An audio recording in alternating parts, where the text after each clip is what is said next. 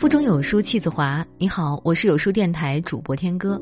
今天我们要分享的文章是张爱玲的《诗与胡说》，一起来听。夏天的日子一连串烧下去，雪亮，绝细的一根线烧得要断了，又给细细的蝉声连了起来，吱呀，吱呀。这一个月因为生病省掉了许多饭菜车钱，因此。突然觉得富裕起来。虽然生的是毫无风致的病，肚子疼得哼哼唧唧在席子上滚来滚去，但在夏天闲在家里万事不能做，单只写篇文章关于 C Z N 的话，关于看过的书，关于中国人的宗教到底是风雅的。我决定这是我的风雅之月，所以索性高尚一下，谈起诗来了。周作人翻译的有一首著名的日本诗：“夏日之夜有如苦竹，竹细节密，顷刻之间，随即天明。”我劝我姑姑看一遍。我姑姑是轻信知识分子的典型，她看过之后摇摇头说不懂，随即又寻思说：“既然这么出名，想必总有点什么东西吧？可是也说不定。”一个人出名到某一个程度，就有权利胡说八道。我想起路易士，第一次看见他的诗是在杂志的每月文摘里的《散步的鱼》，那倒不是胡话，不过太做作了一点。小报上逐日笑他的时候，我也跟着笑，笑了许多天。在这些事上，我比小报还要全无心肝。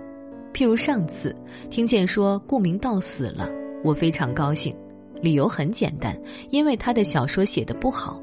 其实我又不认识他，而且如果认识，想必也有理由敬重他，因为他是这样的一个模范文人，历尽古往今来一切文人的苦难，而且他已经过世了。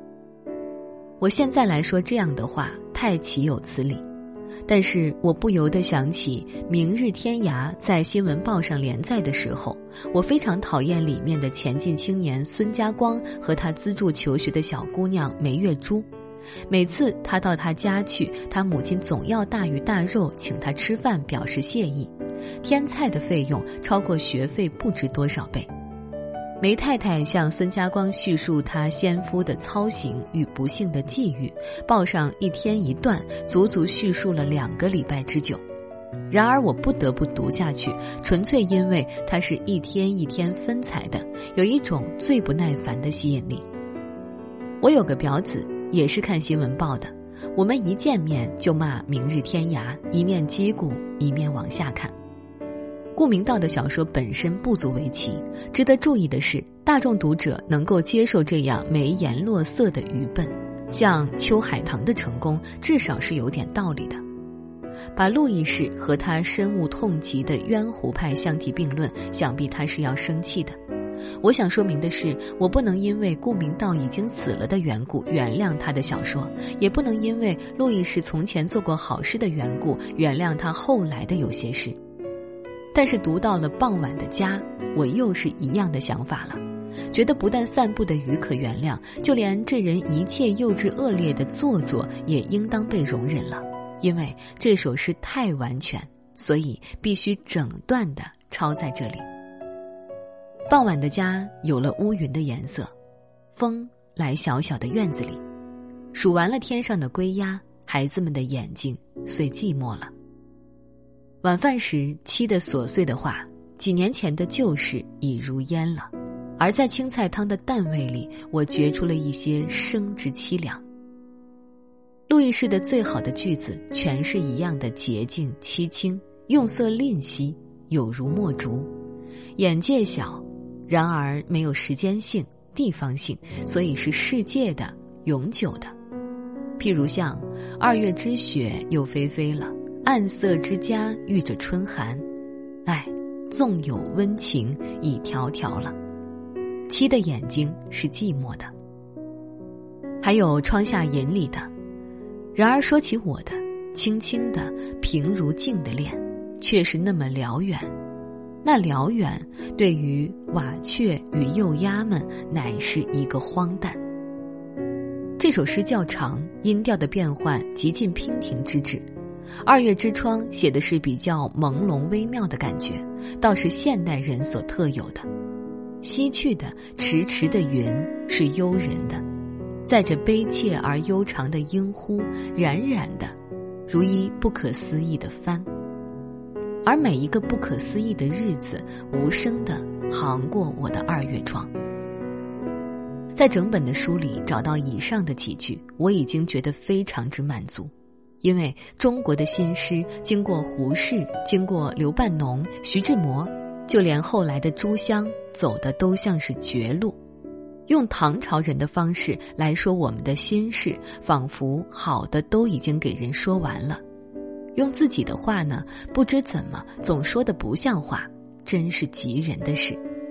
可是出人意料之外的好诗也有，倪弘毅的《重逢》，我所看到的一部分真是好。子时竹，你叫他是片恋之话。三年前夏色瘫软，就在这死事，你困背失眠夜，夜色磅礴，言语似夜行车。你说未来的目的有夜来香。我说种片刻之恋吧，用字像瘫软、片恋都是极其生硬，然而不过是为了经济字句得压紧。更为结实，绝不是蓄意要他语不惊人死不休。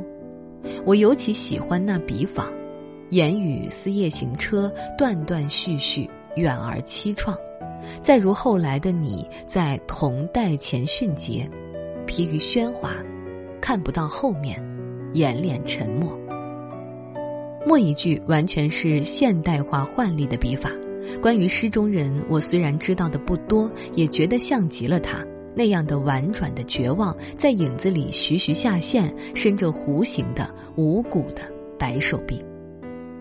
诗的末一句似是纯粹的印象派，作者说恐怕人家不懂，你尽有苍绿，但是见到他也许就懂了。无量的苍绿中有安详的创处，然而这是一时说不清的，它不是树上凹下来，缺乏水分褪了色的花。倒是古绸缎上的折枝花朵，断是断了的，可是非常的美，非常的应该。所以活在中国就有这样可爱，脏与乱与忧伤之中，到处会发现珍贵的东西，使人高兴一上午、一天、一生一世。听说德国的马路光可见人，宽敞、笔直、整整齐齐，一路种着参天大树。然而我疑心那种路走多了要发疯的，还有加拿大，那在多数人的印象里总是个毫无兴味的模糊荒漠的国土。但是我姑姑说那里比什么地方都好，气候偏于凉，天是蓝的，草碧绿，到处红顶的黄白洋房，干净的像水洗过的，个个都富有花园。如果可以选择的话。他愿意一辈子住在那里。要是我，就舍不得中国，还没离开家，已经想家了。